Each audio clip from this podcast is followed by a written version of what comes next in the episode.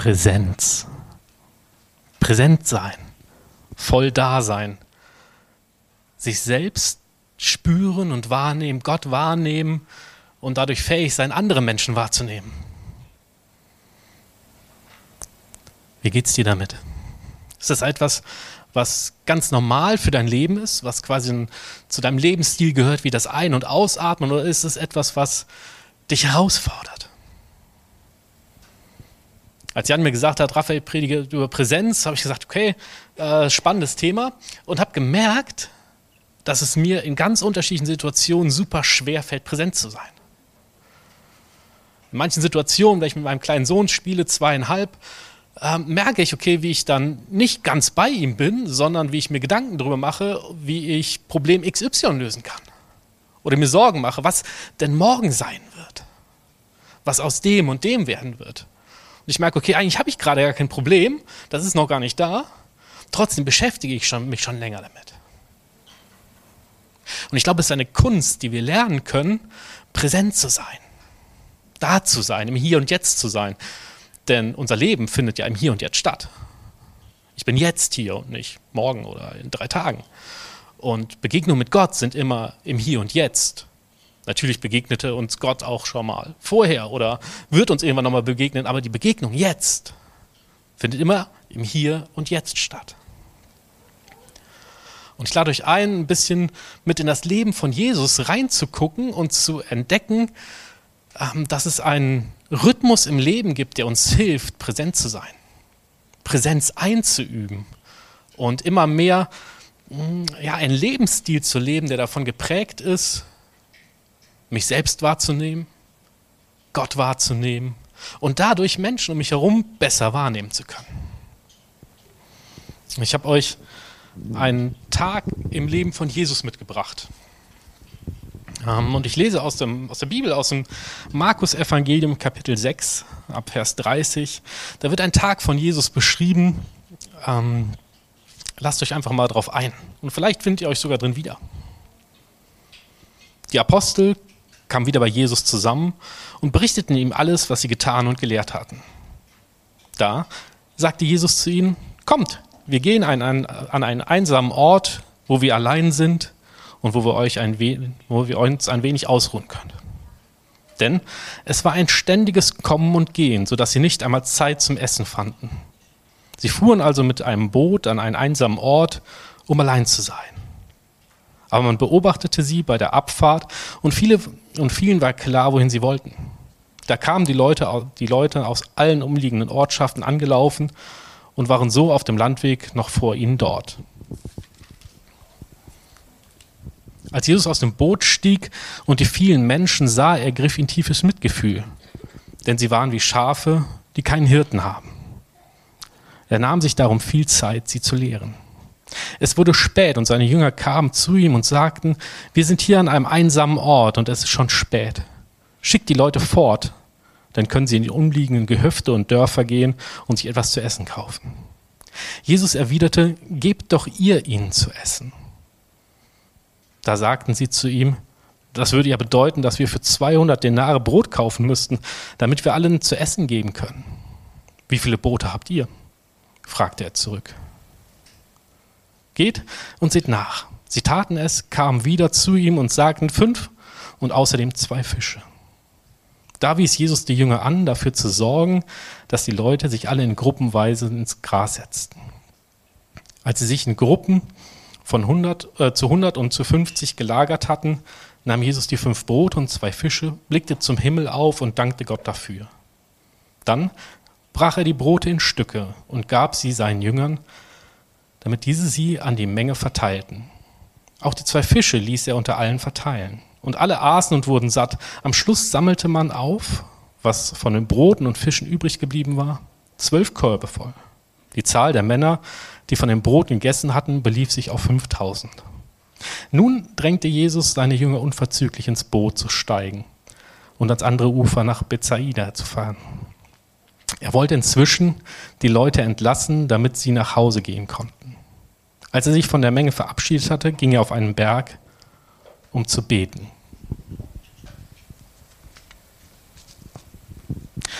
Eine Geschichte aus dem Leben Jesu, die dir vielleicht bekannt ist.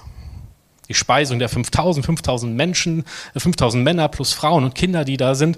Und Jesus macht aus fünf Broten und zwei Fischen äh, eine riesengroße Mahlzeit. Das ist bekannt und das, also sehr wahrscheinlich aus dem Religionsunterricht oder wo auch immer schon mal gehört hast. Ähm, aber ich lade dich ein, mal heute auf die Dinge zu hören, die vor und danach sind. Die so zwischen den Zeilen oder in, in ganz kleinen Worten dastehen. Denn da wird beschrieben, dass Jesus und seine Jünger unterwegs sind. Seine Jünger waren gerade, sind wiedergekommen, hatten, hatten quasi eine Art Praktikum gerade, kommen wieder und erzählen Jesus. Und Jesus sieht sie und sagt, hey, wisst ihr was? Uns tut Ruhe gerade gut. Deshalb lasst uns zurückziehen und äh, einfach mal ruhig sein, auftanken. Und wie so häufig passiert dann, dass Leute das mitkriegen und denken, okay, da will gerade jemand Ruhe haben, da haue ich doch jetzt mal direkt rein äh, und gehe hinterher und will was. Und vielleicht kennst du das aus deinem eigenen Leben. Kinder sind manchmal sehr sensibel dafür, dass wenn man Ruhe haben will, dass sie spüren, okay, da will gerade jemand einfach mal ein kurzes Nickerchen machen, da gehe ich mal schnell hin und will mit ihm spielen. Oder andere Sachen. Der Chef, der ähm, immer mal wieder gerne genau dann sich meldet, wenn du auf dem Weg in den Urlaub bist. Freunde, Bekannte, ähm, was auch immer. Das ist etwas, was in unserem Leben ständig passiert. Auf der einen Seite die Sehnsucht danach Ruhe zu haben und auf der anderen Seite immer wieder Dinge, die uns davon abhalten. Und das erlebt Jesus hier auch. Und mich fasziniert, dass wie er damit umgeht. Er haut den Leuten nicht rechts und links um die Ohren und sagt, hey, was seid ihr für, für Trottel, lasst mich in Ruhe, wir brauchen jetzt mal Ruhe, sondern er sieht sie und hat Mitleid mit ihnen und nimmt sich Zeit für sie. Aber er vergisst dabei seine eigenen Bedürfnisse nicht. Denn nachdem er ähm, Zeit mit ihnen verbracht hat, ihnen Gutes getan hat und sie verabschiedet hat, sie wirklich wertgeschätzt hat, zieht er sich wieder zurück und sagt, okay, ich brauche meine Ruhe. Und das ist ein Lebensrhythmus, ein Rhythmus, der immer wieder auch in der Bibel vorkommt. Zwischen Ruhen und Arbeiten und Ruhen und Arbeiten und Ruhen und Arbeiten. Und ich weiß nicht, ob das ein Rhythmus ist, der dir entspricht. Ich habe viel mit Menschen zu tun. Ich erlebe häufig gerade Menschen, die ähm, die haben diesen Rhythmus verlernt von Ruhe und Arbeit. Da steht nicht die Ruhe am Anfang, sondern die Arbeit steht am Anfang. Oder Menschen, die so getrieben sind, dass sie sagen, okay, zapp, zapp, zapp, ich muss, ich kann, ich kann es mir nicht leisten. Ich kann es mir aus Grund, aufgrund des Projektes nicht leisten, heute frei zu machen. Ich kann es mir nicht leisten, meine, mein Handy, mein Smartphone nicht mit im Urlaub zu haben, um dienstliche Mails zu checken. Ich kann es mir nicht leisten, mir Sorgen zu machen und deshalb einfach mal Pause zu haben. Ich weiß nicht, kennst du solche Gedanken? Und ich lade dich einfach mal ein, mit hier in diesen Rhythmus von Jesus einzusteigen und ein bisschen zu schmecken und zu fühlen und ähm, zu erleben, was für Schönheit, was für, was für Wohl, was für Wohltun es da drin steckt. Und dann zu überlegen, okay, wie kann das konkret in unserem Leben aussehen?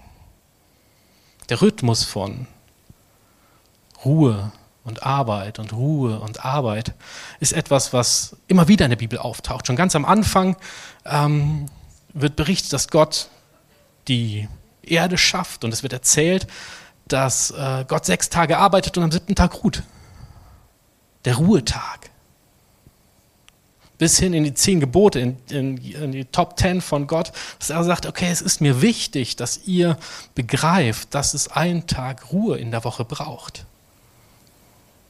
Das Leben von Jesus, der immer wieder, von dem immer wieder bezählt wird, dass er sich Auszeiten nimmt am Tag, entweder früh morgens oder spät abends, sich zurückzieht, um zu beten, zu reflektieren, mit Gott in Kontakt zu sein.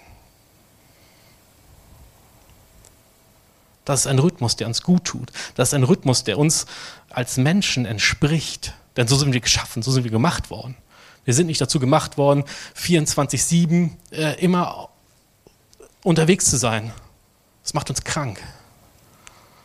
Und deshalb ist dieser, dieser Rhythmus von Ruhen und Arbeit und Ruhen und Arbeit so heilsam. Aber warum eigentlich? Warum eigentlich ruhen?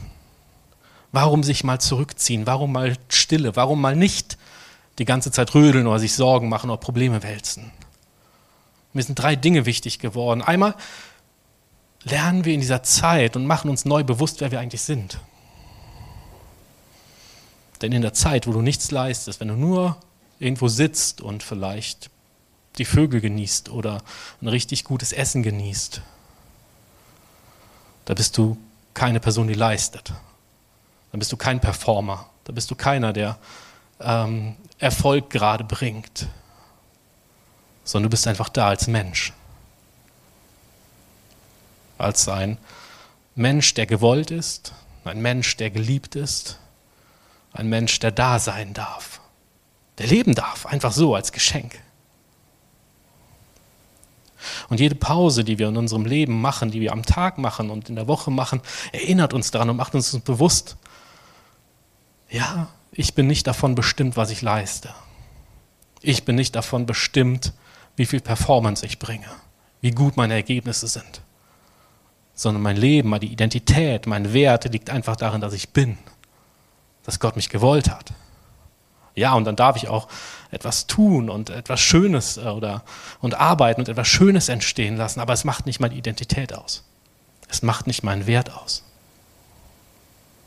Deshalb ist Pause, dieser Rhythmus von Arbeit und Pause so wichtig, dass wir das immer wieder bewusst machen und von Gott zugesagt kriegen, zu sagen, hey, ja, du darfst sein und ich wollte dich so, wie du bist und ich liebe dich so Einfach weil du bist. Und ein zweites, in diesen Pausen, in, an diesen Orten, in diesen Möglichkeiten, wo wir zur Ruhe kommen, da werden wir nicht, nicht nur bewusst, wer wir sind, sondern auch wer Gott ist. Es gibt uns Möglichkeiten zu entdecken, wer Gott ist und was Gott über uns denkt. Es gibt uns Möglichkeiten, in all dem, was gerade um uns herum ist, Gott zu entdecken. Und vielleicht sogar in den Problemen, die uns so beschäftigen, zu entdecken,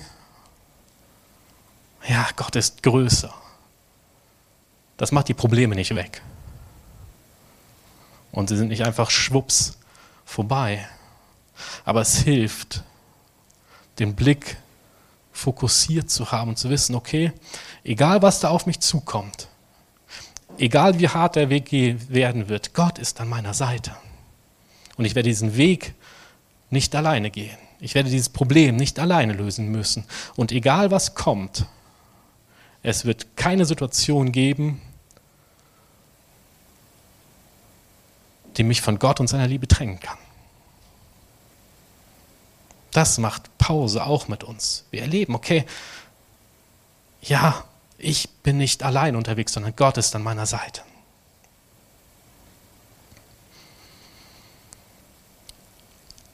Und ein drittes, was mir dazu wichtig geworden ist, ist, ähm, wenn wir zur Ruhe kommen, wenn wir Pause machen und uns selbst begegnen und uns selbst mehr bewusst werden und Gott mehr bewusst werden, macht uns das offen für die Menschen um uns herum. Bei Jesus sehen wir das. Jesus sieht die Menschen. Er nimmt sie wahr. Er hat Mitleid mit ihnen. Er, sie gehen ihm nicht am Hintern vorbei, sondern Jesus ist präsent und sieht sie. Und gerade in solchen Zeiten, wenn wir, wenn wir herausgefordert sind durch Probleme und Dinge, die, unser, die unser Leben gerade herausfordern, hilft es in diesen Zeiten der Ruhe, selbst zur Ruhe zu kommen. Und dadurch legen sich auch Gedanken und Sorgen, werden geordnet in uns. Das macht unseren Kopf frei, uns wieder auf die Menschen um uns herum einzulassen. Ein Leben aus Ruhe und Arbeit, Ruhe und Arbeit. Und ich weiß nicht, wie es dir damit geht, ob dieser, dieser, dieser Rhythmus etwas in dir auslöst. Eine Sehnsucht vielleicht, ja, das möchte ich auch. Vielleicht auch, okay, das kenne ich, das tut mir gut. Vielleicht auch, okay, Raphael, was, was erzählst du mir da, was soll das Ganze? es ist doch gar nicht möglich. Und oft merke ich, dass wir uns selbst im Weg stehen oder andere im Weg stehen, diesen Rhythmus zu leben. Und es gibt so Hindernisse in unserem Leben, die, die ähm, uns davon abhalten, diesen gesunden Rhythmus zu leben. Und das können Dinge von außen sein, wie die Arbeit, wie ähm, Anforderungen von, von unseren Kindern, von unseren Freunden, von Ehepartnern, Partnern, ähm, von Dozenten und Professoren oder sonst irgendetwas. Die können uns ähm, ein Stück weit diese Freude an dieser Ruhe rauben, an diesem Rhythmus rauben. Und da kann es hilfreich sein, ähnlich wie Jesus, einfach zu gucken, okay, was ist jetzt dran? Ist es dran, dem nachzugeben, was von außen auf mich zukommt? Wenn du ein kleines Kind hast, was gestillt werden muss, ist es keine gute Idee zu sagen, okay, ich komme in einer halben Stunde wieder, denn ich habe gerade meine Me-Time. Das tut deinem Kind nicht gut und das tut dir nicht gut.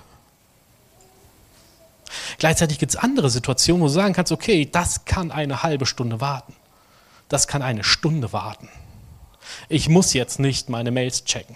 Ich muss jetzt nicht bei Insta gucken, was, was läuft gerade. Ich muss jetzt nicht gerade dem nachgeben, ähm, was Person XY von mir will. Das kann ich gleich machen, denn ich bin mir wichtig. Und ich bin Gott wichtig und deshalb nehme ich mir Zeit für mich. Und das macht Jesus hier. Er guckt, was ist dran. Ist es jetzt dran oder ist es später dran? Und selbst wenn es jetzt dran ist, dann wie Jesus zu sagen, okay, ja, ich verschiebe die Zeit jetzt und mache sie danach. Manchmal gibt es aber auch Dinge, wo wir uns innerlich im Weg stehen.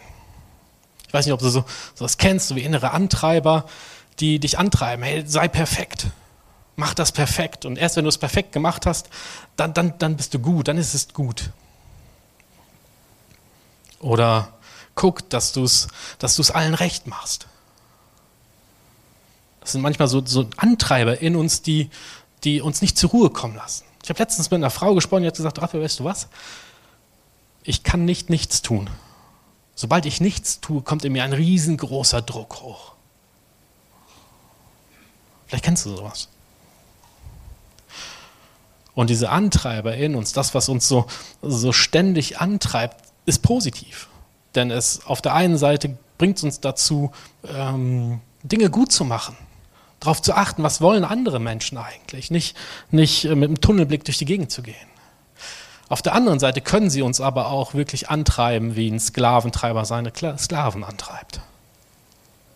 Und da zu gucken und sensibel zu sein, okay, wo ist der Punkt, wo diese Antreiber in mir gut sind und wo ist der Punkt, wo es switcht und mich antreibt, mich vor mich äh, vor Antreiber hertreibt. Und wenn du das kennst, lade ich dich einfach mal ein, das wahrzunehmen und zu sagen, ja, okay, ich bin ein Mensch, der hat es gerne perfekt. Ich bin ein Mensch, der macht es gerne anderen recht das wahrzunehmen, zu sagen, ja, so ist es. Aber dann auch zu sagen, okay, das macht nicht meinen Wert aus. Denn oft steht hinter diesen, diesen Antreibern ähm, Dinge, die sagen, okay, wenn du das und das gemacht hast, dann bist du okay, dann ist es okay, dann kann es weitergehen. Und von der Bibel her zu sagen und von Gott her zu sagen, okay, nein, das ist eine Lüge über deinem Leben. Es ist gut, wenn du Dinge gut machst, aber es macht nicht deinen Wert aus.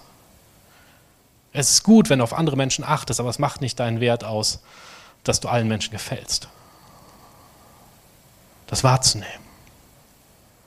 Zu gucken, was denkt Gott darüber. Und manchmal kann es helfen, wenn du merkst, okay, das ist etwas, was immer wieder in deinem Leben auftaucht, dass du, äh, dass du dir Unterstützung holst. Mit jemandem zusammen. Mit einem Seelsorger, mit einem Pastor, mit einem guten Therapeuten, ähm, einfach mal, oder Therapeutin, guckst, okay, wie kann es weitergehen? Wie kann ich damit umgehen?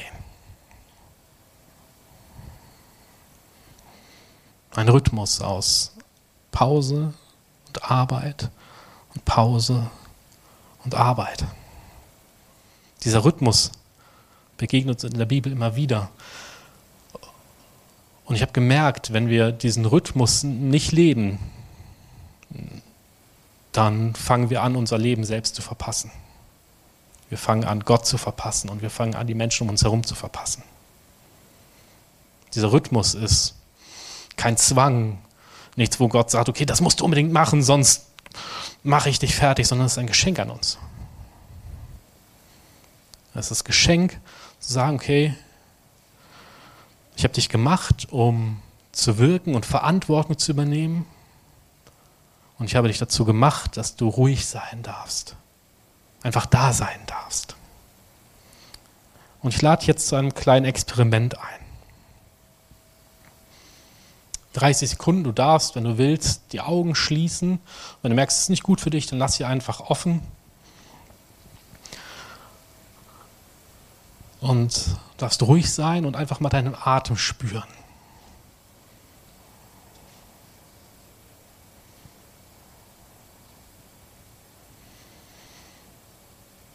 Und dir zusagen lassen, so wie du bist, mit deinem Denken, mit deinem Fühlen, mit all dem, was dich gerade ausmacht,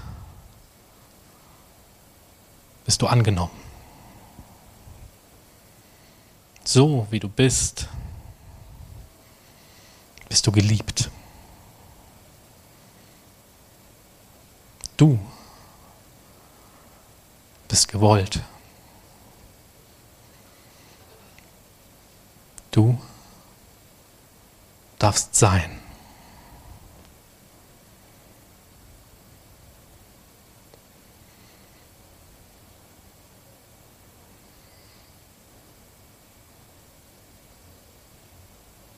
Ihr dürft die Augen wieder aufmachen.